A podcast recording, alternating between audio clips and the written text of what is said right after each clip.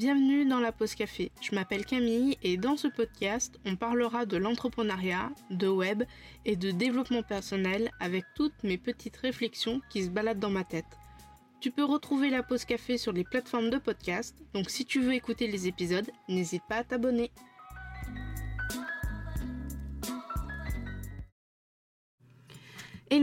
Bienvenue dans ce nouvel épisode de la pause café.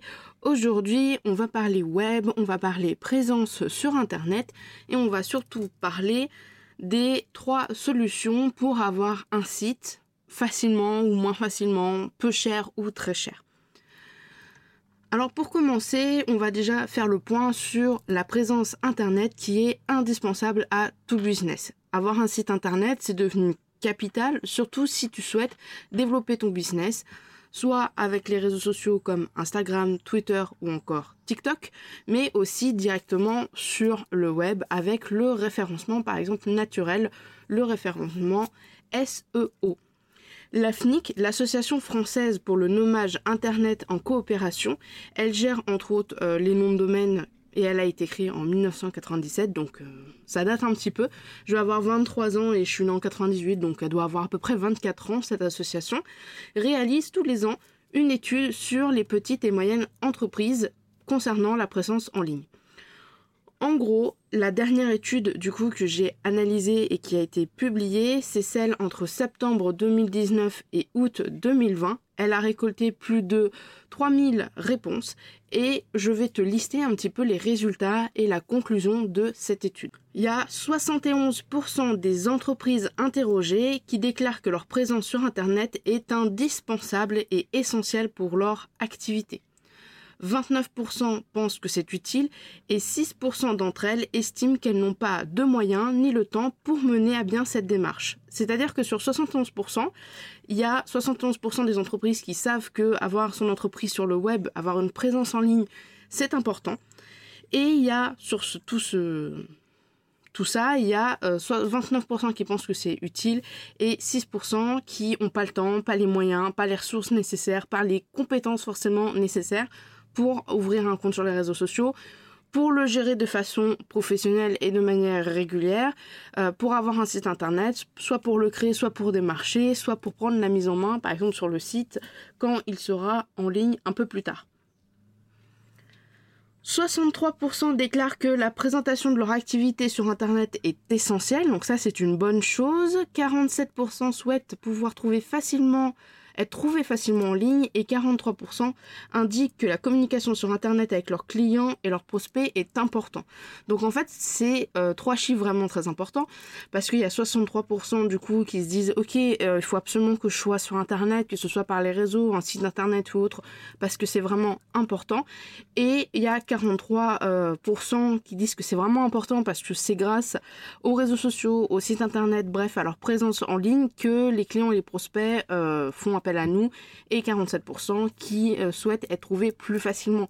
Il existe énormément de petites moyennes entreprises. Dans les villes, il y a énormément de business, il y a énormément de... Voilà, je, connais des, des, petits patelins où quand on les cherche sur Internet, il n'y a pas grand grand chose.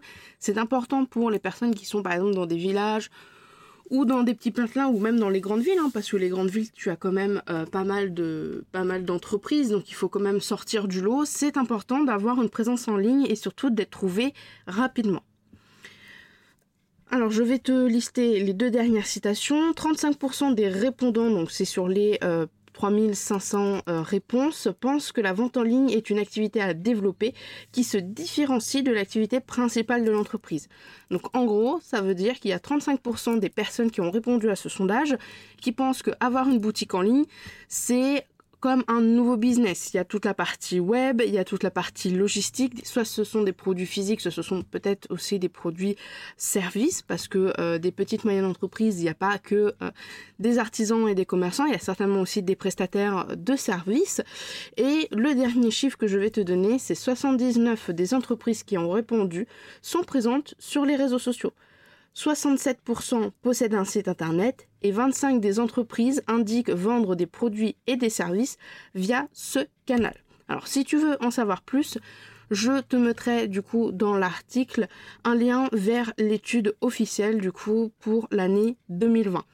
Si euh, quand l'étude sera sortie pour 2021, je mettrai aussi un bouton si jamais ça t'intéresse de voir un petit peu la différence entre 2019-2020 et 2020-2021 parce que euh, il y a eu vraiment le Covid et l'après-Covid. Peut-être que c'est aussi pour ça que les chiffres sont extrêmement hauts. Alors aujourd'hui, on peut vendre sur plein de plateformes Etsy, Shopify, PrestaShop, etc., etc. Ou alors directement sur les réseaux sociaux, par exemple avec la nouvelle, enfin la nouvelle, la fonctionnalité d'Instagram qui sont les boutiques Instagram. Personnellement, à titre informatif, je pense que les réseaux sociaux ont pour but de te faire connaître, donc avec de la euh, création de contenu, avec des carousels, des stories, des IGTV, etc., etc. Mais ils ne doivent pas forcément être le centre de ton activité. Je parle pour la vente de produits physiques quand tu as un commerce avec des produits physiques, je parle notamment aux petites euh, créatrices, créateurs, artisans, etc. Oui, c'est sympa d'avoir une boutique sur Instagram, mais ça ne doit pas devenir la boutique principale de ton activité. En général, ce que je conseille, c'est d'avoir une petite boutique, euh, voilà, Shopify ou euh, peut-être WooCommerce, mais WooCommerce c'est quand même assez complexe, l'air de rien. Peut-être Shopify et d'utiliser Etsy et Instagram pour se faire connaître parce que je pense que ça peut être un bon moyen. Tu as plus de chances de te faire connaître sur Instagram et Etsy, par exemple, si tu, euh, si tu es pas mal référencé, plutôt que euh, directement sur ton site internet. Et sur TikTok, d'ailleurs, la plupart des, la plupart des créatrices que je découvre au fur et à mesure ont un compte euh, Etsy, ont un compte TikTok. Et en fait, je remarque qu'elles ont un compte TikTok, une boutique sur leur nom de domaine, donc une boutique en ligne officielle, et certainement aussi de temps en temps une boutique sur Instagram. Donc je ne recommande pas vraiment de placer toute ta boutique sur un seul canal ou alors de pas forcément placer ta boutique par exemple sur les boutiques Instagram. Voilà. Mais après ça ne reste que mon avis. Donc forcément tu vas me dire ok c'est très c'est bien Camille mais euh, il existe beaucoup de types de sites et ils sont pas tous pareils. Pour ma part, je compte quatre types de sites. Normalement, on en dit qu'il y en a trois, mais moi, j'en compte un vraiment à part entière parce que la façon de communiquer, la façon de le gérer n'est pas du tout la même. Et donc, je vais t'énumérer, je vais t'expliquer un petit peu les quatre types de sites qu'on peut voir sur Internet le plus souvent. Le premier type de site, c'est le one page. Alors, on en voit de moins en moins car ils font vraiment office de carte de visite. Il est très difficile d'avoir du trafic sur une seule et même page, même si elle peut être très bien construite au niveau du référencement naturel, le SEO et le contenu, étant donné qu'on ne rajoute pas de contenu, euh, il n'y a pas de contenu frais, donc c'est très difficile euh, d'être vraiment référencé uniquement sur un site one page. En général, je conseille le site one page avec une page Google Business, avec un réseau social comme Facebook ou Instagram. Et vraiment, il faut que ce, site one page il ait un intérêt. Soit euh, quand on va sur son site one page, on peut y télécharger une ressource, un freebie, on peut euh, y acheter par exemple euh, je sais pas, des billets, ou alors on peut avoir un moyen de te contacter, un formulaire de contact, un formulaire par exemple pour faire un devis. Bref, le one page, ça doit pas juste être une page de 4 km de long qui présente voilà qui tu es, ce que tu fais, ta galerie, et puis basta. Il faut vraiment qu'il y ait une utilité. Pour une personne qui a très peu de moyens et qui cherche à avoir un support de contact, ça peut très bien suffire. Mais comme je te le disais, attention à avoir d'autres moyens de communication. Réseaux sociaux, recommandations, bouche à oreille, carte de visite, flyer pour tout ce qui est petit commerce. Et notamment un système pour vraiment que ce one page soit utile. Si c'est juste un one page où on scrolle et on apprend des informations, on peut pas par exemple avoir un formulaire de contact, on n'a pas quelque chose à y faire en tout cas. C'est dommage, mais c'est pas vraiment avec ce one page là que tu vas avoir beaucoup de trafic et ça va être en tout cas très compliqué, surtout si tu fais que du naturel, c'est-à-dire que tu ne payes pas par exemple des pubs pour Facebook et Instagram ou que tu ne fais pas de l'emplacement en fait de publicité pour être référencé. Le deuxième type de site, et lui il est un petit peu plus courant, c'est le site vitrine. Il s'agit de sites de plusieurs pages, donc accueil, à propos, contact, catalogue, service, etc. etc. Et il est très rare euh, de faire de l'ajout de contenu sur les sites vitrines de base. En général, il va faire office de premier contact pour rassurer, pour te faire connaître, pour voir des informations sur ton business. Si tu as une boutique physique, certaines personnes iront certainement sur ton site pour voir un petit peu où est-ce que tu te trouves, des informations de contact, des ouvertures, qu'est-ce que tu vends comme produit, comme service. Et si tu es 100% en ligne, certaines personnes chercheront des informations de contact ou iront directement vers un formulaire de contact pour te contacter, pour demander bah, est-ce que tu es disponible pour une mission, pour avoir un renseignement ou pour faire une réservation, ce que tu proposes comme euh, service ou produit en ligne etc. etc. C'est vraiment le site de base. Euh, on ne fait pas forcément de l'ajout de contenu, mais le référencement se fait déjà un petit peu mieux que le euh, one page, tout simplement parce qu'il y a plusieurs pages. Il y a la page d'accueil, il y a la page de contact, il y a la page des services. Après, si tu fais plusieurs services, tu peux euh, très bien faire une seule page de service et ensuite créer des sous-pages euh, service A, service B et puis encore là refaire des pages vraiment très complètes style page de vente pour vendre tes produits et tes services. Tu peux aussi utiliser ton site vitrine comme un catalogue. C'est ce que j'ai fait avec 17 euh, mai euh, .fr quand on a commencé à travailler ensemble. En fait, son site c'était un total site vitrine et euh, du coup j'ai utilisé la partie article de WordPress pour faire des fiches catalogue avec le produit, le prix, les caractéristiques et un bouton pour pouvoir commander via le formulaire de contact. Alors, c'est ce que je te disais tout à l'heure. Techniquement, il en existe trois types de sites, mais moi je rajoute une catégorie bien spécifique, c'est le combo vitrine plus le blog. Alors pourquoi je le place comme un type de site? Parce qu'il est déjà de plus en plus répandu, euh, mais il est aussi super intéressant parce qu'il reprend exactement les mêmes points que le site vitrine, simple, mais avec un petit truc en plus, des articles de blog. Euh, ici, le terme regroupe bien sûr les articles écrits, les vidéos, les podcasts, etc., etc., que tu pourrais potentiellement mettre sur ton site. Le fait d'ajouter du contenu régulièrement en ligne ajoute un petit coup de boost du coup au niveau du référencement et tu risques de te faire connaître. Moi, je pratique le, marketing en fait de la création de contenu. Euh, tout simplement parce que je n'aime pas prospecter je suis très mal à l'aise avec euh, la prospection, donc je fais de la création de contenu, donc mes épisodes de podcast, mes articles là qui arrivent au fur et à mesure. Et du coup, les visiteurs qui vont tomber par exemple sur Pinterest sur un article à moi, imaginons, ou alors dans Google Images parce que j'aurais fait référencer certaines images de, mon site internet. Ils vont tomber sur mes articles, ils vont voir euh, que je suis une développeuse web, ils vont dire ah ça c'est intéressant et ils vont certainement peut-être aller voir sur Instagram, m'ajouter sur Instagram. Et puis un jour, quand ils auront besoin, ils vont se rappeler que ah j'avais euh, quand même fait pas mal d'articles de blog du coup euh, sur ce sujet. franchement, je la trouve cool et tout. Je vais voir un petit peu ce qu'elle peut me proposer et voilà. En fait, c'est un peu comme ça. Alors forcément, là, je te résume ça en 30 euh, secondes, mais euh, il faut des mois et des années pour construire une bonne stratégie de contenu. Ça se fait pas en trois semaines, bien évidemment. Euh, je le fais je le fais à peu près depuis deux ans, grosso modo, un an et, huit mois, on va dire, grosso modo deux ans. Et euh, j'ai eu quelques demandes grâce à ma création de contenu. La plupart des gens qui me contactent sur Instagram, c'est pour des conseils, euh, pour des questions. C'est pas forcément pour euh, me demander mes services. Par contre, le fait que j'aide du coup, quand on me demande oui, est-ce que tu aurais un conseil pour ça, ça et ça, forcément, les gens, du coup, je les aide. Et ensuite, ils me recommandent ou alors ils reviennent vers moi. Voilà, donc même moi au bout de deux ans, je n'ai pas encore, euh, on va dire, euh, quatre demandes parce que euh, voilà. Mais ça commence à monter petit à petit, tout va bien se passer, je, pense, en tout cas j'espère. Donc comme je te le disais, tu vas mettre en ligne des articles de façon régulière, les moteurs de recherche vont analyser tes pages en ce qui concerne tes articles et les faire remonter par le moteur de recherche qui font plus de visiteurs et ces visiteurs-là qui vont lire tes articles et tomber sur ton site. Certains visiteurs vont voir ce que tu vas faire, ce que tu vends, et ils peuvent devenir des clients potentiels. Cette stratégie, c'est le marketing de contenu, créer du contenu pour te faire connaître et avoir des clients.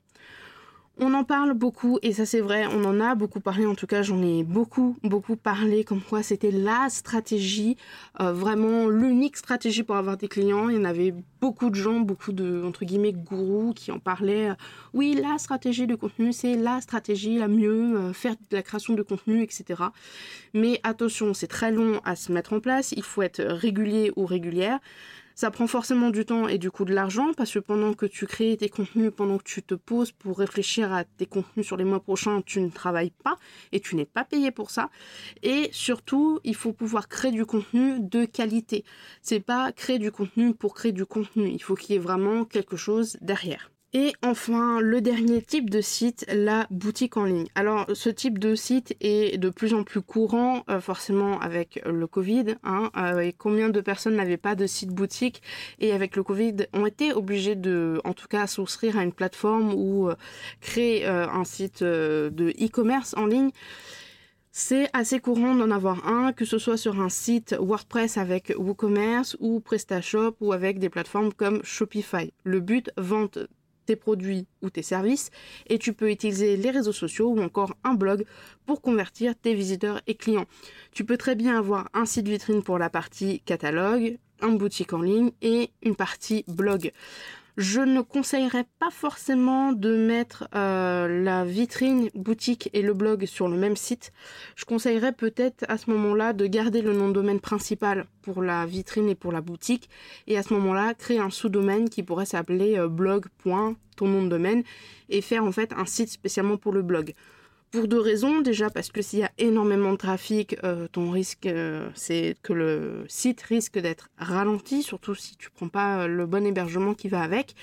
Et parce que j'ai un peu de mal moi personnellement à mélanger le fait qu'il y ait une boutique en ligne et le fait que tu mettes des articles de blog et que tout ça soit sur le même site. Pour moi, c'est pas très logique. Le blog, c'est une stratégie, c'est un moyen de communication, il y a des façons de faire, et la boutique en ligne, il y a encore d'autres moyens de communication, que c'était indispensable d'avoir une présence sur le web. On a vu aussi les quatre types de sites internet, en tout cas il y en a trois, mais du coup, moi, pour moi, il y en a quatre. Maintenant, on va voir comment avoir un site internet. Alors, il y a plusieurs façons euh, d'en avoir un et je tiens à te préciser qu'on ne peut pas avoir une villa à 5 euros. Ici, c'est pareil, avoir un site à petit budget, c'est possible, mais il sera à hauteur de ton budget, forcément.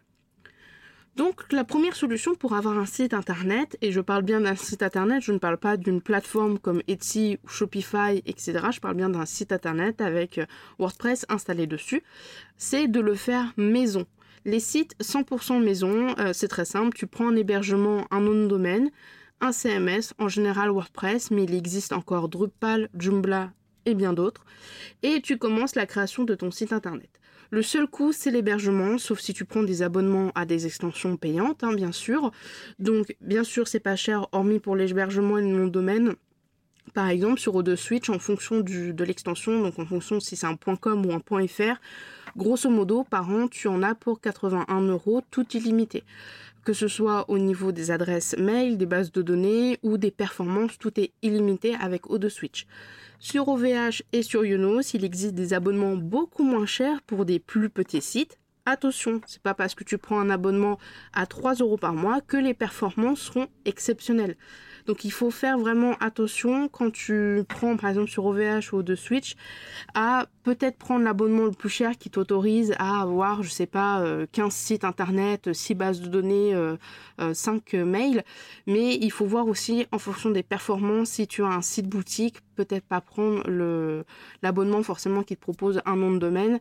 Parce qu'en général, quand c'est un nom de domaine, c'est le pack essentiel et du coup, les performances sont pas très cool.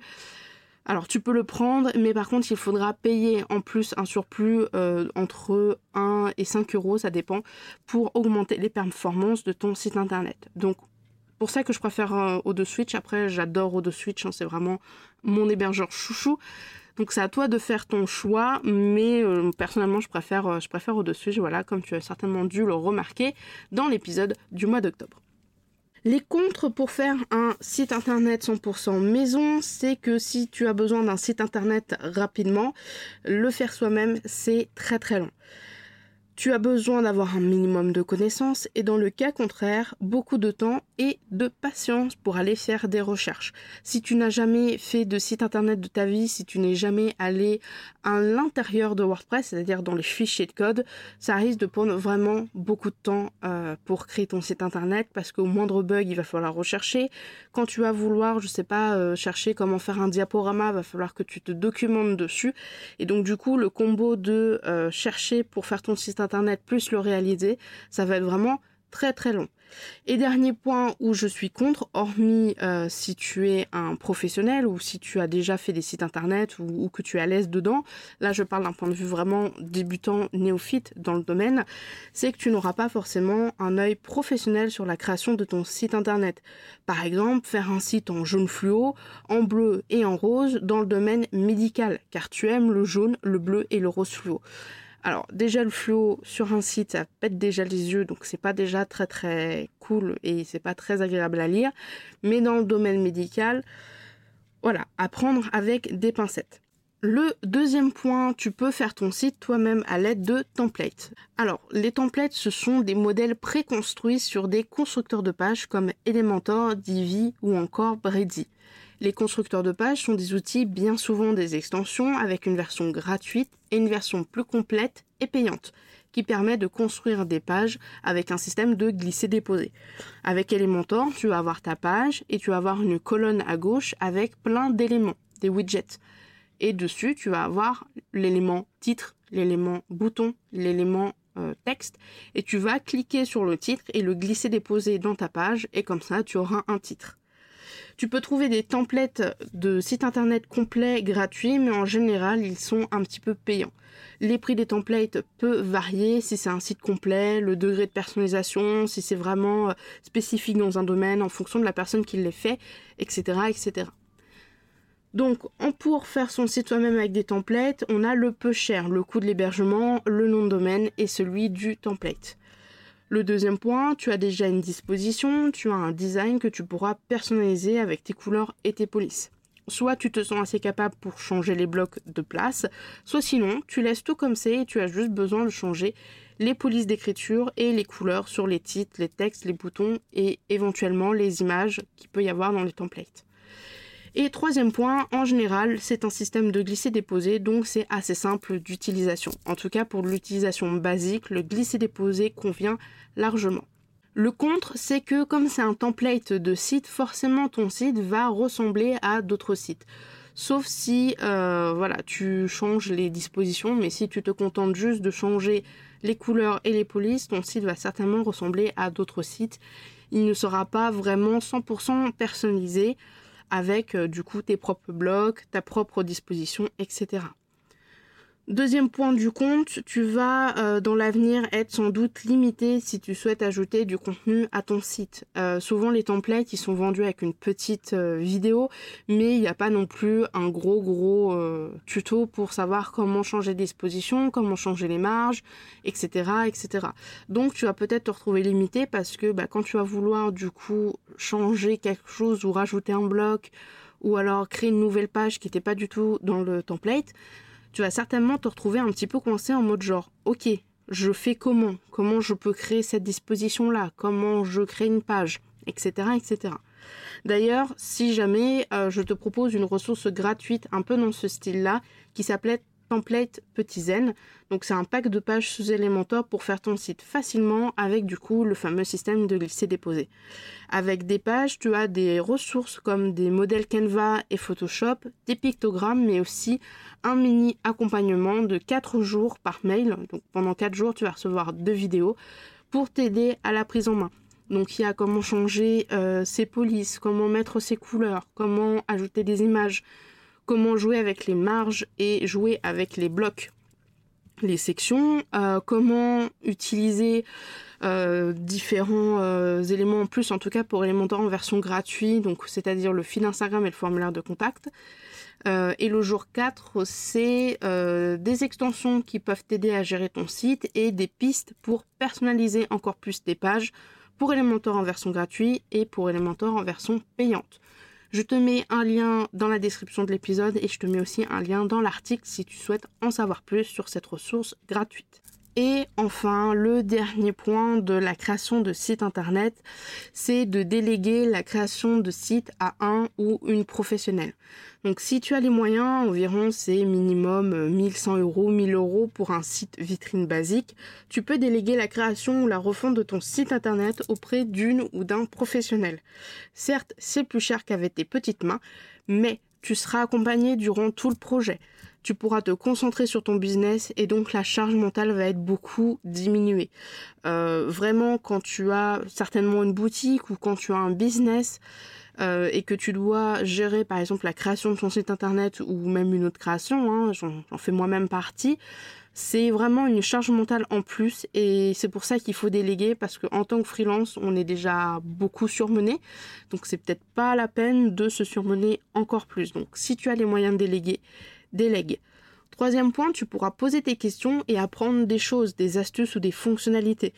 Ce que je propose en général à mes clientes, c'est de me poser toutes les questions qu'elles ont, même les questions qui semblent bêtes. Aucune question n'est bête, euh, donc euh, souvent elles me posent beaucoup de questions.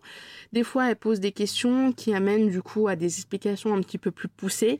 Donc des astuces, des fonctionnalités et même des fois je leur donne des petits conseils euh, qui peuvent vraiment euh, aider soit dans la gestion, soit dans la création de sites internet ou euh, dans le web tout simplement. Donc j'aime beaucoup partager ce genre de ce de petites connaissances.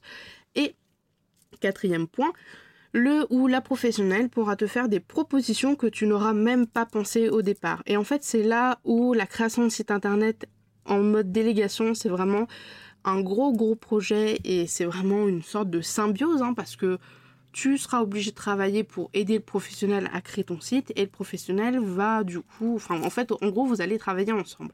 Et ce qui est bien, c'est que peut-être que tu avais vraiment ton site précis, donc tu l'as fait vraiment un cahier des charges précis, les couleurs, les typos, les dispositions, les pages, etc.